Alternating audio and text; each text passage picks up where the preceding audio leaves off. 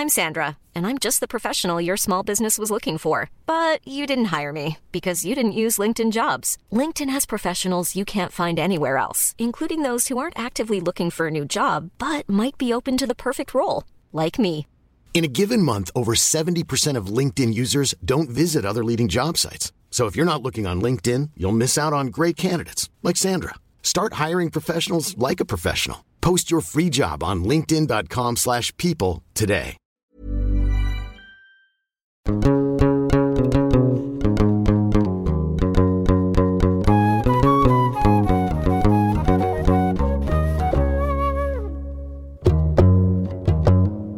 Bonjour à tous, bienvenue dans ce nouvel épisode de Jeans, votre podcast sur la sexualité des personnes arabes et ou musulmanes de France. Aujourd'hui, on va aborder une question complexe mais qui tend, comme d'habitude dans Jeans, à réfléchir sur l'inclusion. Avant toute chose, je préfère déjà préciser que tous les mots insultants, argotiques et péjoratifs employés pour dire la prostitution sont à oublier. Je leur préférais toujours le terme travailleuse du sexe. Au Maroc, l'expression fille qui sortent désigne justement celle qui se prostitue. Les filles qui sortent se heurtent à un ordre social autant que moral. Pour tenter d'y voir plus clair sur la très épineuse question de la prostitution, dans un contexte arabo-musulman, colonial et postcolonial, j'ai réussi à parler à une très grande pointure, spécialiste du sujet. Il s'agit de Myriam Cher. Myriam Cher est anthropologue spécialisée dans la dissidence morale des jeunes des classes populaires au Maroc. Son travail se concentre sur les processus de transformation de la sexualité, de l'intimité et des rapports de genre qui sont à l'œuvre au sein des contre-cultures juvéniles marocaines. Au Maroc, l'expression filles qui sortent désigne donc celles qui fréquentent les nightclubs et les bars de la nuit pour gagner leur vie. Chère Myriam, bonjour et merci d'avoir accepté l'invitation. Bonjour, merci à vous. Commençons par rappeler que le travail du sexe en islam n'est pas formellement interdit par des passages coraniques, c'est plutôt la fornication en dehors du cadre du mariage ou même les clients qui demandent les faveurs d'une prostituée qui seraient incriminés. Entre nous, cher Myriam Sheikh, est-ce que la prostitution est légale en terre d'islam? Euh, bon, alors d'abord, vous l'avez fait, hein, il y a vraiment une distinction à faire entre islam et terre d'islam, puisque islam va renvoyer directement à la religion, tandis que terre d'islam, on va, nous renvoyer à la géographie, donc à des pays euh, divers qui ont un rapport euh, différent à cette question de la prostitution. En islam, la prostitution est, euh, est illicite. Elle est considérée, euh, ce c'est ce qu'on appelle la zina, la fornication. Donc, elle fait partie en fait de tous ces crimes sexuels euh, qui sont des crimes parce qu'ils sont, euh, sont commis en dehors du cadre légal du mariage, qui est finalement en islam l'unique cadre autorisé, licite, pour que toute sexualité, toute hétérosexualité se, se pratique.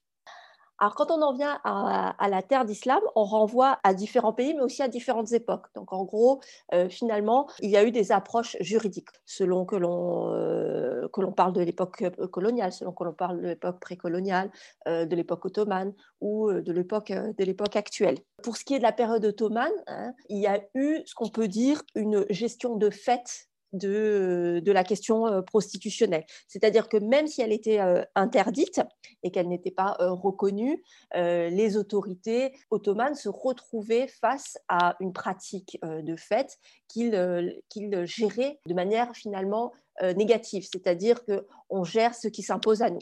Et donc la gestion passait essentiellement par une gestion très spatiale. Donc c'était une marginalisation euh, spatiale, donc une prostitution qui était imposée dans, certains lieux, qui était confinée dans certains, dans certains espaces et qui étaient des espaces reconnus comme tels où on laissait se pratiquer certaines choses. On a une deuxième période qui est celle de la période euh, coloniale, où là, euh, ce ne sont pas des gouvernants musulmans qui, euh, gèrent la question prostitutionnelle, mais euh, ce sont des euh, autorités euh, coloniales extérieures qui vont insérer, qui vont imposer un mode de réglementation qui était celui qui prévalait dans les, dans les métropoles de ces, euh, de ces colonies. Alors, on a eu un modèle euh, qui est le modèle français, hein, qui est le modèle qui s'est exporté d'abord en Europe, hein, parce que euh, ce qu'on appelle le réglementarisme, c'est finalement une, une, gestion très rigoureuse de, de, la prostitution qui est née au début du 19e siècle en France. Et ce modèle-là qui, a qui a été vu à l'époque comme la meilleure manière d'assainir la question prostitutionnelle pour des raisons hygiénistes, hein, pour des raisons sanitaires et, et médicales. C'était en gros, il faut contenir certaines maladies vénériennes et la meilleure manière de contenir ces maladies-là, c'est finalement de s'attaquer à ce qui est la sexualité la plus notoire, la, prostitution. Ce modèle-là s'est exporté, a été imposé dans les colonies et notamment au Maroc, qui a été un des lieux importants d'expérimentation du réglementarisme français. Qu'est-ce que c'est que le réglementarisme? C'est finalement identifier des populations qui, qui ont des pratiques prostitutionnelles, les concentrer, les enfermer dans des espaces précis qu'on appelle des quartiers réservés. Hein. c'est en tout cas comme ça que ça a été au Maroc. Le, quartier de Bousbir à, Casablanca a été finalement l'aboutissement du projet réglementariste à la française qui n'a jamais pu être mis en place complètement euh, en métropole, mais qui a été testé dans les colonies et euh, notamment, euh, notamment au Maroc. On a un réglementarisme qui, au lendemain des indépendances, est, un système abandonné par les États. il est abandonné parce qu'il faut savoir que dans les, dans les luttes nationalistes, la question sexuelle était une question tout à fait centrale, hein, qui a permis en tout cas de rassembler des foules contre le colonisateur on expliquait que le colonisateur, enfin en tout cas la colonisation, était ce qui avait euh, mené à la débauche généralisée dans les, euh, les villes euh, des différents pays colonisés. Donc il était tout à fait essentiel que ce réglementarisme soit abandonné et que les États nouvellement indépendants, en tout cas, prennent la voie du prohibitionnisme. Il y a des exceptions par exemple, en Tunisie, la Tunisie est euh, un euh, euh, des, des, rares États à avoir continué dans le système réglementariste. C'est-à-dire qu'en gros, les femmes prostituées sont reléguées, en tout cas à Tunis par exemple, dans un quartier spécial de l'ancienne Médina qui correspondait au quartier réservé à l'époque coloniale et continuent à être euh, sous la tutelle du ministère de l'Intérieur euh, qui, euh, qui contrôle ces populations prostituées. Donc voilà, donc finalement, on a quand même des, des, approches qui sont distinctes selon certains pays. La Turquie aussi a eu une approche réglementariste au moment de la naissance de l'État après la fin de l'Empire ottoman, qui est, toujours, qui est toujours en cours. Et les États ayant adopté une approche prohibitionniste sont des États qui vont finalement de fait, c'est ce que je démontre un petit peu dans mon, euh, dans mon ouvrage, adopter euh, un réglementarisme de fait, parce qu'on va avoir une police qui va... Euh, qui va gérer cette prostitution, qui va, il va y avoir un travail policier pour assainir les villes, qui va donner lieu finalement à un réglementarisme de fait.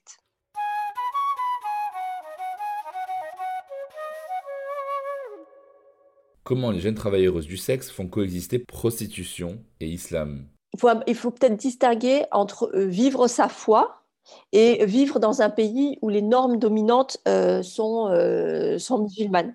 Et donc, pour les filles sur lesquelles euh, j'ai travaillé, quand elles exercent cette activité, si j'ai bien compris votre question, quand elles exercent cette activité, ça ne signifie pas qu'il y a un abandon de la foi ou qu'il est nécessaire, finalement, de ne plus être croyante parce que on pratique quelque chose qui est en contradiction avec, avec les interdits. Dans la question, si je comprends bien, ce qui vous intéresse, c'est finalement la cohabitation entre sa foi et cette pratique. Je pense que euh, ça n'a pas d'incidence. Le fait de pratiquer ce type de sexualité n'a pas d'incidence sur la foi. Il a en revanche le fait qu'on est croyante, euh, va, il va y avoir une incidence euh, de fait sur la manière dont on regarde ce qu'on est en train de faire.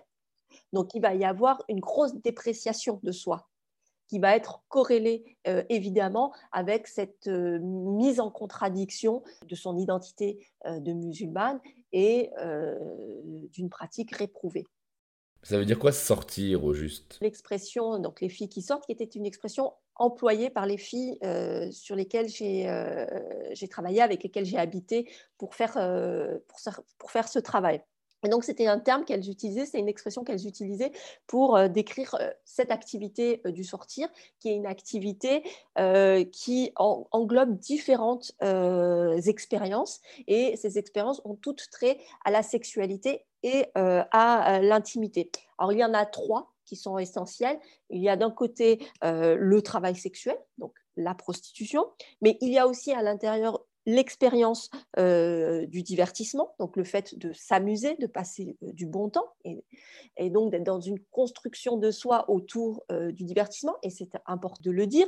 Et la troisième expérience, c'est une expérience qui est liée à, la conjugalité, aux relations amoureuses. Comme on dit, sortir avec quelqu'un. Exactement, oui, pour la troisième expérience, évidemment. C'est voilà, le sortir, sortir avec quelqu'un français qui est... Bah, voilà, pour rester dans le domaine de la sociolinguistique, Comment les jeunes disent-ils l'amour et comment partent-ils de la sexualité?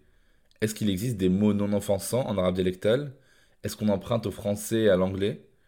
Est-ce que tout le monde arrive à dire je t'aime facilement? Ça me rappelle une scène de Make to My Love où deux jeunes femmes débattent sur la vraie façon idiomatique de dire je t'aime en arabe. Comment on dit je t'aime en arabe?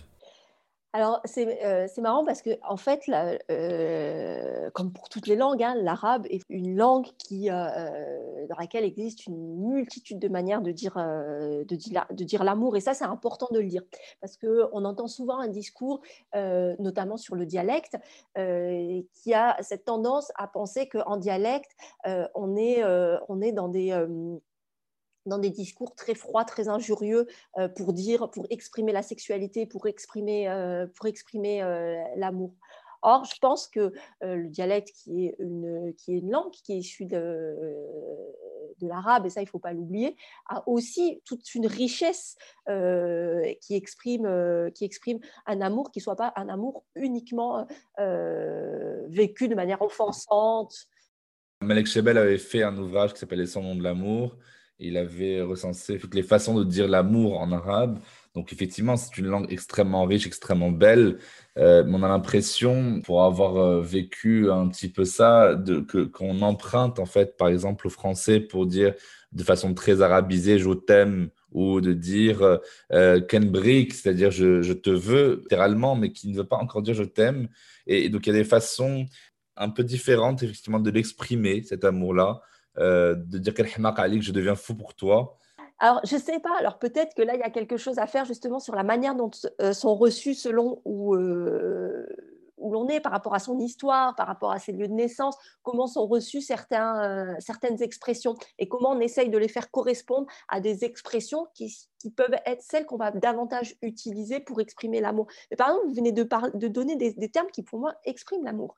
Euh, Tenbrick, c'est pas juste je te veux. Alors littéralement, ça veut dire je te veux. En fait, littéralement, si on revient même à l'étymologie de Tenbrick, ça vient de la racine bara. Et le bara, désolé de le dire, c'est la prostitution. Euh, en, tout cas, c'est ça a été ça, quand, quand, au moment de l'évolution de l'arabe, euh, à un moment donné de l'évolution de l'arabe classique, ce terme-là a, signifié la prostitution.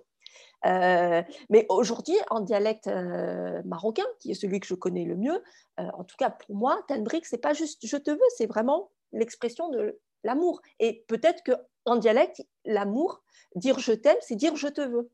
Mais dire je te, je te, je te veux, il y a une idée de position, évidemment, mais euh, c'est l'expression d'un amour.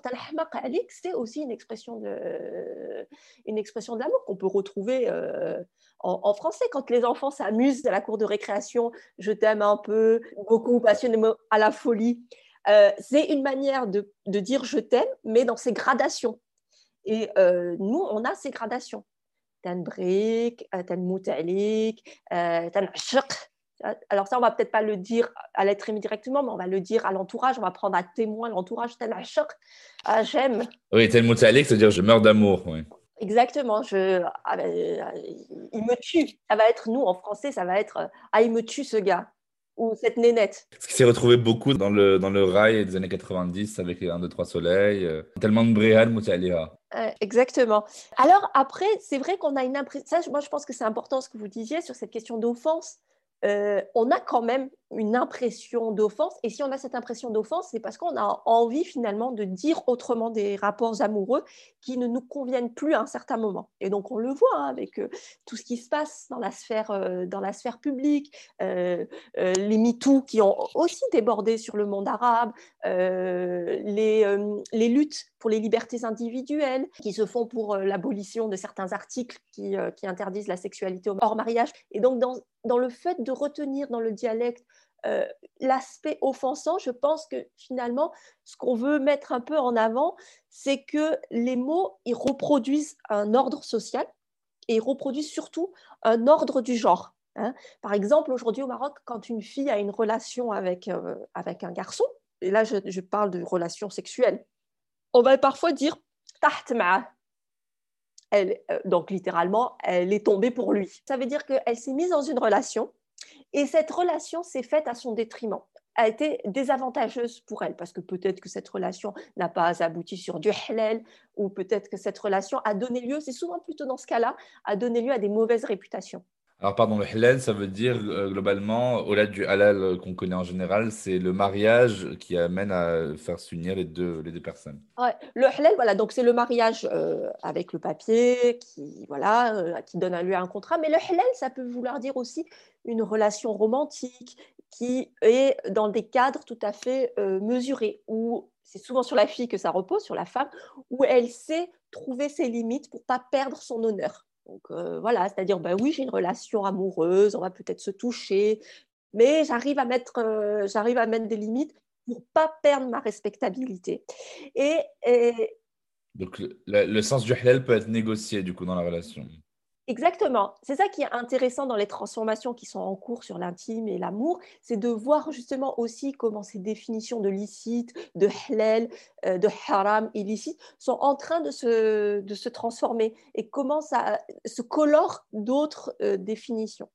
Et donc voilà, dans, dans ce tahtma, c'est elle qui est, qui est tombée, il y a vraiment euh, toujours ce, cet ordre du genre, ces hiérarchies entre les sexes qui se, qui se jouent quand on parle des relations sexuelles entre euh, un homme et une femme, euh, et qu'il y a relation sexuelle, on va dire c'est-à-dire il l'a troué. On va lui dire euh, fraha, il l'a éclaté, il l'a cassé. Il y a une relation quand même très violente que le langage retraduit, comme vous dites, un ordre établi qui est l'ordre des genres et qui, en fait, trahit ce qui se passe vraiment parce que ça se trouve dans la chambre ou dans le lieu où ils ont, ils ont fait l'amour, ben, ils ont dû faire l'amour de manière beaucoup plus douce que ce qui a été retraduit par Treba.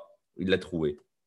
Alors, euh, j'allais venir justement sur ce terme-là. Moi, je pense que quand, on, quand les femmes euh, disent euh, quand elles vont parler d'elles, ou alors on va dire ou alors elles, quand elles vont exprimer leur première fois, quand elles vont, mettre des mots sur leur première fois et quand elles vont dire j'ai été trouée, il faut vraiment entendre que c'est un viol que c'est une agression. Ce n'est pas une manière euh, euphémisée euh, pour dire euh, le fait d'avoir perdu sa virginité et donc de se retrouver.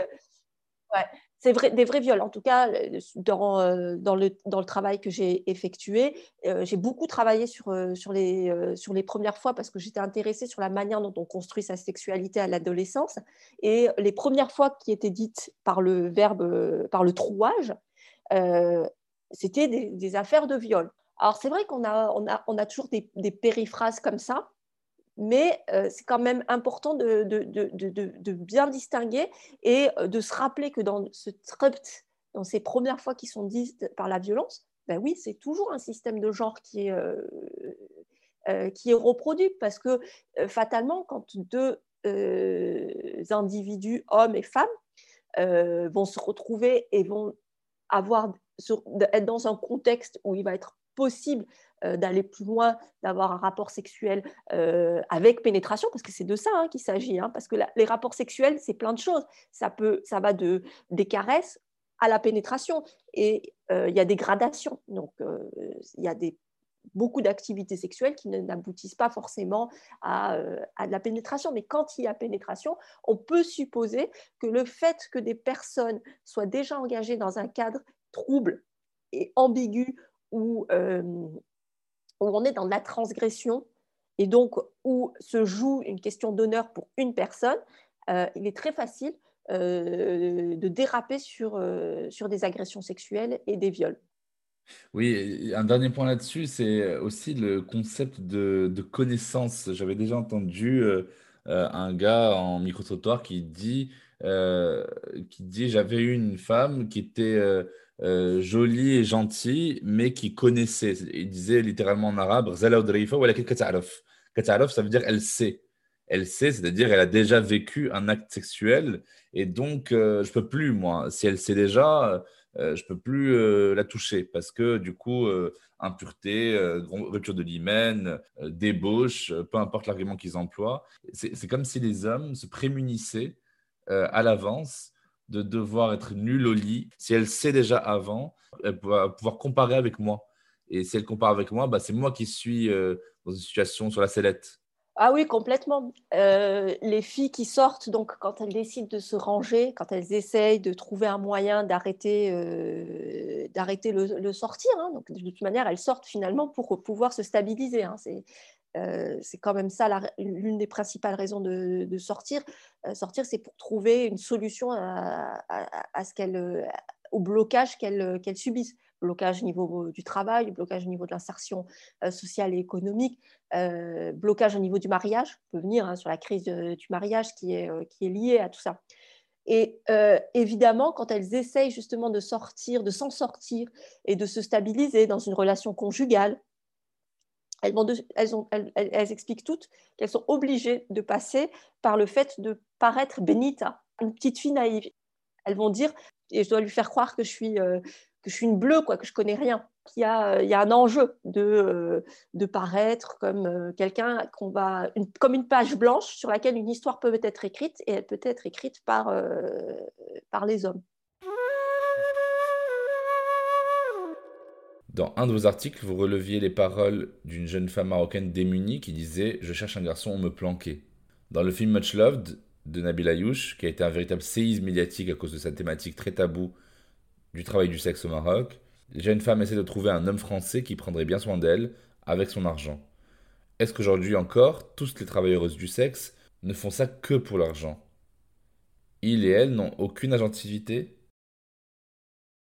Alors, euh, c'est principalement l'argent, hein, c'est ce que je disais tout à l'heure. Hein, le sortir, c'est trois expériences. C'est celle du travail sexuel pour, voilà, pour aller se débrouiller, pour trouver de l'argent. C'est aussi celle du divertissement, donc euh, de s'amuser et finalement de, répondre aux attentes d'une société qui est de plus en plus, en tout cas pour le Maroc, hein, là je parle pour le Maroc, d'une société euh, où la valeur de soi va passer euh, par euh, la, possibilité d'être quelqu'un qui sait s'amuser et savoir s'amuser, c'est-à-dire quelqu'un qui sait consommer dans les lieux de culture et de, divertissement sortir dans les cafés, s'asseoir dans les terrasses, aller dans les discothèques. En gros, toute cette économie du divertissement et, des loisirs qui a été mise en place, qui est finalement une économie sur laquelle de nombreuses sociétés arabes fonctionnent.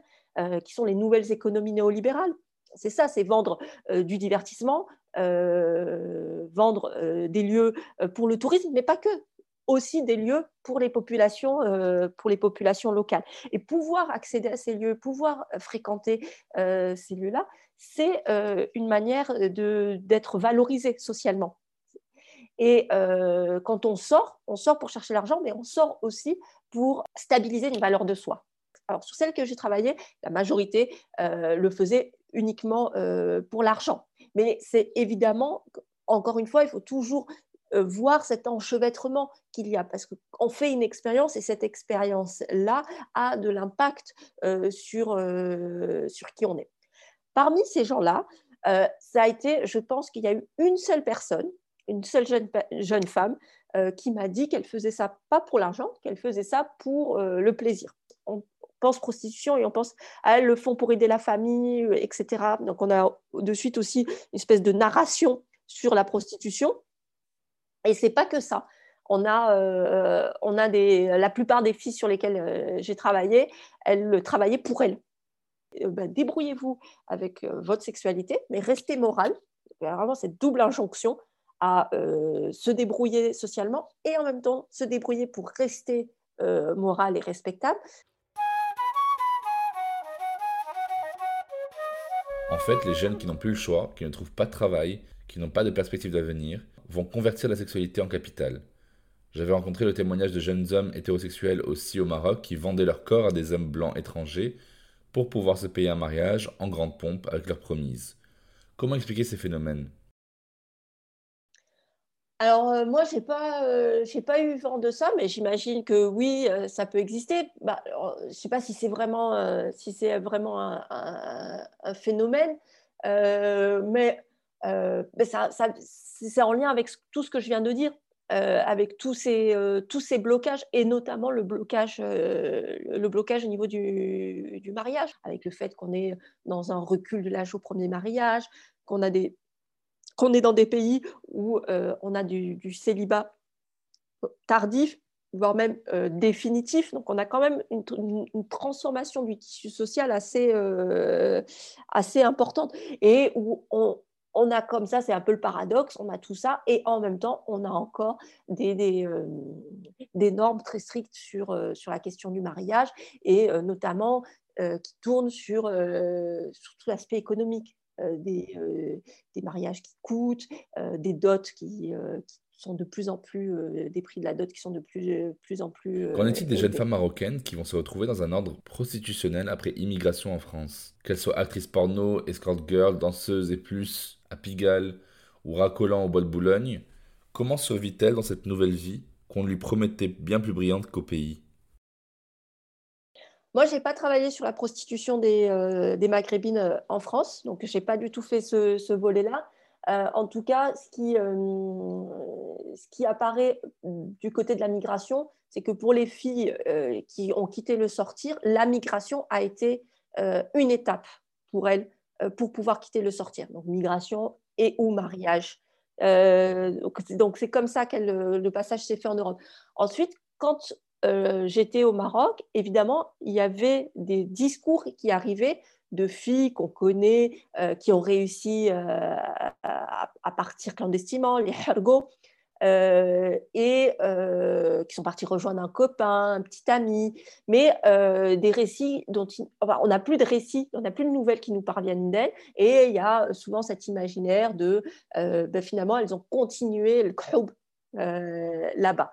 Donc c'est plutôt, plutôt pour une manière de voir comment le l'imaginaire sur l'Europe s'est transformé, en tout cas au moment où j'ai fait l'étude, c'est de voir un petit peu comment euh, les filles sentaient bien que l'immigration euh, en, Europe pouvait euh, mener à, la, prostitution et que donc il fallait peut-être en, amont déjà essayer de trouver des sorties qui ne reproduisent pas un schéma dans, le, dans lequel elles ne veulent pas tomber. Alors autre chose que je voudrais insister, hein, c'est qu'au Maroc, c'est très très important, les femmes qui se prostituent euh, elles ne sont pas impliquées dans des réseaux. Donc, y a pas, on n'est pas dans des systèmes euh, de souteneurs, euh, de MAC qui, qui gèrent leur, leur, travail.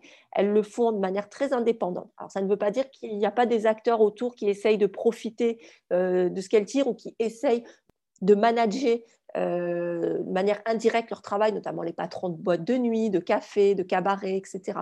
Mais ça reste quand même, et ça c'est important de le dire par rapport à d'autres euh, à d'autres endroits, on n'est pas dans des, dans des logiques euh, de réseaux de réseaux criminels.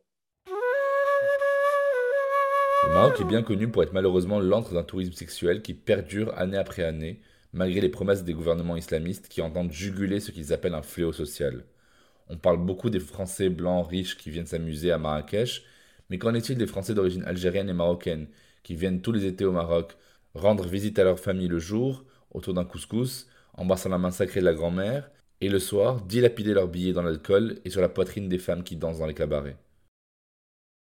Euh, alors d'abord sur la question de la clientèle, ça c'est important parce que euh, donc bon là, on parle là des Européens qui ont une origine euh, marocaine ou musulmane.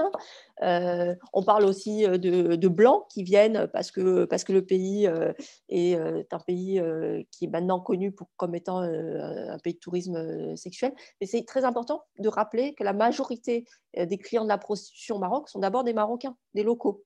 Alors, il y a des périodes comme ça d'été, les périodes estivales, qui, donnent, euh, qui, vont, qui vont donner lieu à une transformation de la clientèle des, des, jeunes femmes qui sont dans, dans le métier. Et parmi cette clientèle, il y a beaucoup d'Européens d'origine euh, marocaine, d'origine maghrébine, d'origine musulmane, parfois. Surtout, moi, je travaille sur Tanger, donc une ville où, où on a une immigration euh, qui, qui, concerne plusieurs pays, qui concerne plusieurs pays européens. Et, euh, y a plus, et parmi ces, ces, ces, hommes, il y a plein de cas de figure. C'est très difficile d'enfermer dans une seule catégorie. Il y a plusieurs cas de figure. Alors, il va y avoir celui que vous avez donné, c'est-à-dire, on vient et on se donne du bon temps parce que finalement, on est dans un cadre estival, comme dans tout cadre estival. Puis, il n'y a, a, pas de cadre. C'est-à-dire qu'en gros, le cadre, c'est de ne pas être limité euh, par les normes. C'est on fait ce qu'on veut, on, se comporte euh, comme, euh, comme, on a, comme on a envie. Il y a ce cadre-là. Mais je dirais que finalement, à l'intérieur même de ce cadre-là, ce qui est, je trouve, intéressant, c'est que ces pratiques de ces hommes-là nous renseignent davantage sur la manière dont ils envisagent la sexualité dans leur pays d'origine en Europe que dans le pays d'origine de, leurs parents ou de leurs grands-parents. Ce que je veux dire par là, c'est que en fait, euh, chez certains jeunes, ce qui les avait assez perturbés euh, en revenant, euh, enfin en revenant, en, venant en vacances au bled, c'est le fait qui voyaient qu'il y avait des femmes qui étaient insérées dans ce qui est de la prostitution, mais que cette prostitution ne ressemblait pas du tout à la manière dont on pense la prostitution en Europe. C'est-à-dire une femme qui est mise sur un trottoir, qui, a des bottes, euh, une jupe courte, voilà, boîte de Boulogne, euh, et qui est très identifiable. Là, ce qui est perturbant, en tout cas, c'est de se retrouver face à des personnes qui sont complètement tout le temps dans le trouble et dans l'ambiguïté. C'est-à-dire qu'on ne sait jamais trop si dans ces relations, et euh, j'ai beaucoup étudié les discours de ces hommes-là, on ne sait jamais si on est dans la prostitution ou si on est dans une relation qui peut aboutir sur euh, voilà, une relation d'été où il va y avoir un peu d'amour qui va circuler, etc. Donc c'est assez plaisant pour eux euh, d'avoir une autre définition de, la prostitution. C'est-à-dire qu'en gros, pour certains qui pourraient être rebutés par la manière très froide, très industrielle dont se pratique la prostitution en Europe, ben, du coup, une prostitution à visage humain, entre parenthèses, hein, je mets vraiment des guillemets entre, euh, sur tout ça, euh, va être plus facile. En fait, en gros, des jeunes hommes qui ont été éduqués dans une idée que la sexualité doit être une sexualité non payante, c'est-à-dire pas euh, où on n'est pas dans un service sexuel euh, froid et très direct. C'est vraiment renvoyer plus à la manière dont le masculin se construit, comment il construit sa sexualité. C'est toujours lié à cette question de la virilité, etc. Où en gros, on n'est pas obligé euh, d'aller payer directement, mais on peut recevoir de la sexualité et de l'amour de manière très indirecte.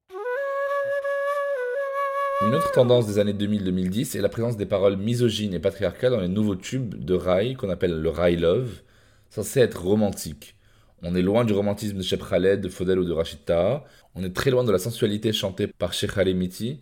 Heureusement, des figures comme celle de Manel au Maroc donnent un souffle nouveau à la musique pop, urbaine dans le monde arabe, avec des paroles pleines d'idéaux féministes. Du coup, on est un peu perdu. Quels sont pour vous les imaginaires actuels de la féminité dans la musique pop ou plus largement dans la pop culture nord-africaine? Alors ça, c'est ça, c'est un rail, alors qui se veut rail love, hein, qui se décrit comme le rail love. Le rail love, qu'est-ce que c'est? C'est vraiment tout ce qui, euh, tout, le rail qui apparaît à partir de, de Shep Hasni et donc qui épure un petit peu les paroles et qui met de côté euh, toutes les paroles à caractère euh, sexuel, transgressif, où on parle de, sexualité, d'alcool, etc. Donc en gros, tout ce qui était le, le, rail, euh, euh, certaines chansons de Shep Khaled ou parfois euh, certaines paroles dans, les, dans le corpus de, de et tout ça. Bon bref, le rail love, c'était un peu cette idée-là. En gros, on veut chanter des chansons qu'on peut écouter en famille ou euh, qu'on peut écouter dans les mariages. Et euh, dans ce, dans ce Love tel qu'il a évolué, on a vu de plus en plus euh, des paroles finalement être des paroles très moralisantes, très moralisatrices, très, très normatives, où on, on, a, on a parfois fustigé certaines féminités par rapport à d'autres où on a dit qu'est-ce que c'était qu'être une bonne fille et qu'est-ce que c'était qu'être une mauvaise fille. Et dans dans cette chanson euh, Benet Lycée Dairin Sexy de chez Brian. Euh, et dans Benet, euh, donc un, chanteur originaire de Tanger, hein, qui, a, qui, a, qui, a, eu un succès fou, hein, qui se produit en Europe.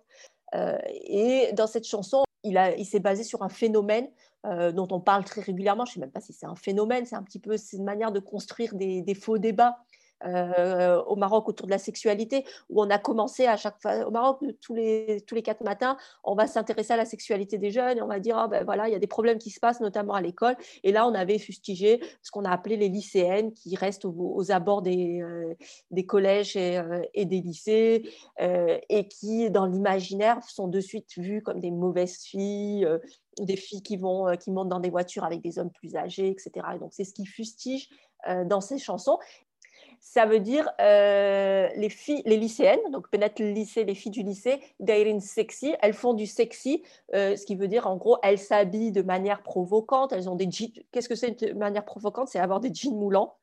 Euh, avoir du maqui mettre du maquillage et finalement être, être maniéré. Alors il y a un autre fait qui me désole au plus profond de mon âme en parlant de précarisation des travailleuses du sexe au Maroc, en France et ailleurs d'ailleurs c'est le fait que les institutions étatiques, qui sont censées les protéger en tant que citoyens et citoyennes, sont elles-mêmes discriminantes, oppressives et ostracisantes. Est-ce que vous pouvez nous donner des exemples autour de la coercition qu'exercent les policiers ou même le personnel médical à l'égard des travailleuses du sexe? Alors, ça passe par, un cadre euh, légal, hein. c'est-à-dire qu'au euh, Maroc, on a, principalement une loi qui est l'article 490 qui interdit toute relation hors mariage. Me dire quel rapport avec la, prostitution? Bah, Tout simplement parce que les filles qui, sont euh, accusées de prostitution, lorsqu'elles sont arrêtées, elles sont arrêtées d'abord sous le coup de cet article-là qui interdit toute sexualité hors mariage. Ce qui fait que cet article-là donne lieu à un travail policier très particulier, où la police va se mettre à chasser euh, des personnes qui euh, correspondent euh, à, l'idée qu'ils ont des, prostituées. Donc en gros, ils vont finalement chasser, pour chasser dans l'espace public lors de campagnes d'assainissement hein, qu'ils mènent. ils vont pourchasser dans l'espace public des femmes qui appartiennent aux classes, aux classes populaires, qui vont reconnaître par leur manière de, s'habiller. Et là, c'est un lien avec la chanson de, de chez Brian sur euh, Bennett, euh, Bennett euh, lycée d'Irene Sexy. C'est la manière dont on est habillé, les comportements, les manières, la manière en fait finalement dont on reconnaît les pauvres euh, dans l'espace public. Et quand elles sont femmes et qu'elles sont pauvres, la manière dont on dit que ces femmes-là sont des prostituées, même lorsqu'elles ne le sont pas. Et euh, dans le mon terrain, j'ai pu me rendre compte et observer en suivant des brigades des mœurs, en suivant le travail euh, policier, en regardant un petit peu l'évolution du travail policier sur trois décennies, je me suis vraiment rendu compte comment finalement cet article-là, 490, portait essentiellement préjudice euh, aux femmes les plus vulnérables, les plus précaires. Ce qui est difficile, c'est euh, finalement le regard qui va être porté et donc euh, du coup le soin que l'on va apporter à ces personnes-là. Et quand on est identifié comme prostituée, on porte un stigmate. on peut entrer dans un hôpital, mais en revanche, au moment de recevoir des soins, au moment d'être écouté, au moment d'écouter la douleur des, personnes qui, viennent consulter, on va la minimiser, où on ne va pas l'écouter, où on va faire attendre, parce que on sait que ces personnes-là sont des, euh, sont des prostituées.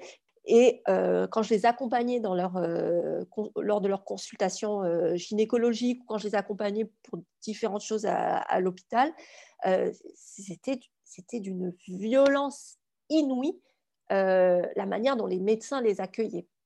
Et parfois, ça, vraiment, ça relevait euh, du harcèlement sexuel. Il y a eu une des fois où j'accompagne euh, une des jeunes femmes euh, qui a effectué sans nous le dire un avortement par, des, par des plantes et donc qui avait des hémorragies en continu. Donc le médecin a très bien compris ce qu'elle avait fait toute seule dans son coin. Il y a aussi tout cet aspect-là. et dans la conversation, elle voulait absolument que je reste avec elle dans la salle de consultation. Au lieu de, parler de ce qui se passe euh, en ce moment-là, donc il y a eu un avortement qui a été déclenché, euh, eh bien, il en vient tout de suite comme ça, de but en blanc, sans aucune raison, à lui parler de son activité sexuelle et à lui dire de manière très crue, très crue,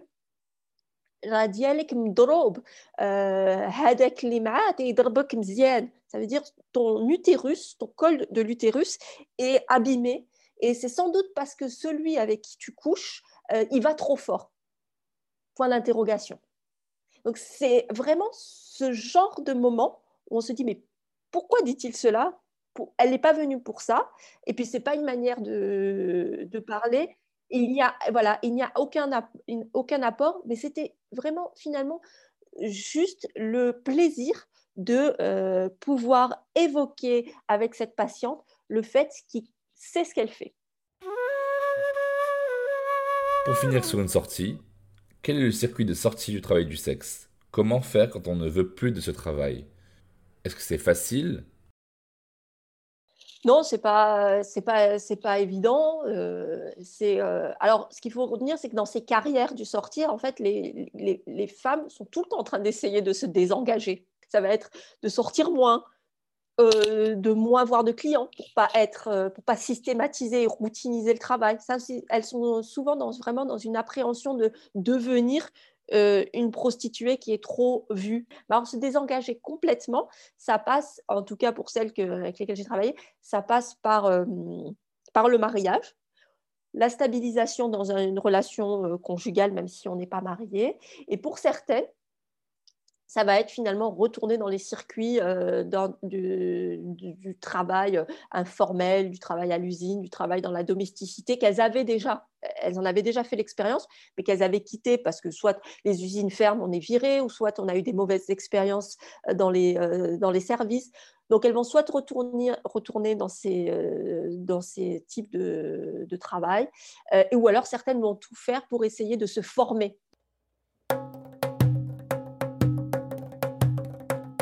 Alors, nous allons conclure, mais avant, dans chaque épisode de Jeans, on déconstruit ensemble un mythe ou un mytho qu'on m'a dit ou que j'ai souvent entendu. Lors de mon dernier dîner de famille, un oncle lointain disait C'est bon, c'est tout ce qu'il y a de la prostitution au Maroc, c'est pas que chez nous, hein. Pas besoin de le dire haut et fort, c'est bon, on a compris, ça donne une sale image de notre pays, là. Qu'auriez-vous répondu à ma place? Bah, Pourquoi tu te sens si euh, honteux de parler de ce qui se passe dans ton pays? C'est ça? Pourquoi est-ce qu'on a honte de dire ce qu'il y a dans notre pays? Il y a un gros sentiment de honte. Moi, je pense que pourquoi, pourquoi est-ce qu'on se sent euh, si attaqué dans son identité, dans, euh, dans ce que l'on est, dans ce qui nous constitue euh, lorsqu'on parle vrai? Mais c'est ça, ne, pas dire c'est un problème de, communication. Ne pas, ne pas dire c'est taire. En, en, quoi ça nous met, en quoi ça nous met en danger de mettre des paroles sur, sur des phénomènes qui nous, j'imagine là, dans ce cas-là, qui ne concerne pas directement cette personne. Nous allons conclure ce bel échange. Merci infiniment, chère Myriam Cher. Merci à vous, c'était un plaisir.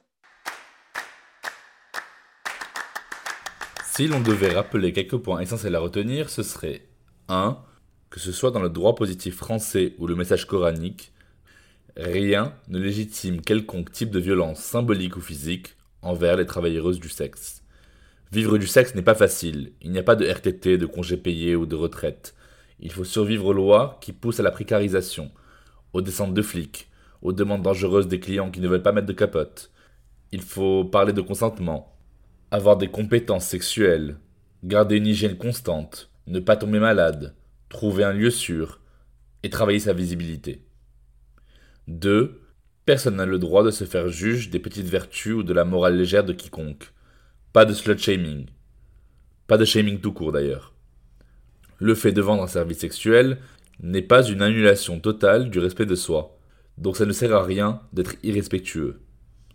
3. Le travail du sexe peut prendre diverses formes et peut se déployer sous d'autres modes en fonction du contexte culturel. Il peut être couplé avec une économie du divertissement, avec une volonté de trouver l'amour, avec un épanouissement sexuel, avec une libération du corps, etc., etc. Merci de nous avoir écoutés. Vous trouverez toutes les références évoquées dans la description de cet épisode. Pas de panique, je vous mets aussi plein de bouquins et de films en rapport avec la thématique de l'épisode pour les plus curieuses et pour les plus curieux d'entre vous. Voilà, c'était votre épisode hebdomadaire de Jeans. La semaine prochaine, je vous retrouve pour un épisode particulier qui fera taire tous les sceptiques, les cyniques et les ultra rationnels. J'aurai le plaisir de vous partager ma discussion avec le neuro-endocrinologue Jacques Balthazar pour parler de la biologie de la sexualité. N'oubliez pas de vous abonner au podcast Jeans et de laisser vos questions, vos commentaires. Suivez le podcast Jeans at jeans-du-bas podcast sur Instagram. Partagez autour de vous et n'hésitez surtout pas à laisser 5 étoiles si l'épisode vous a intéressé. A très vite sur Jeans.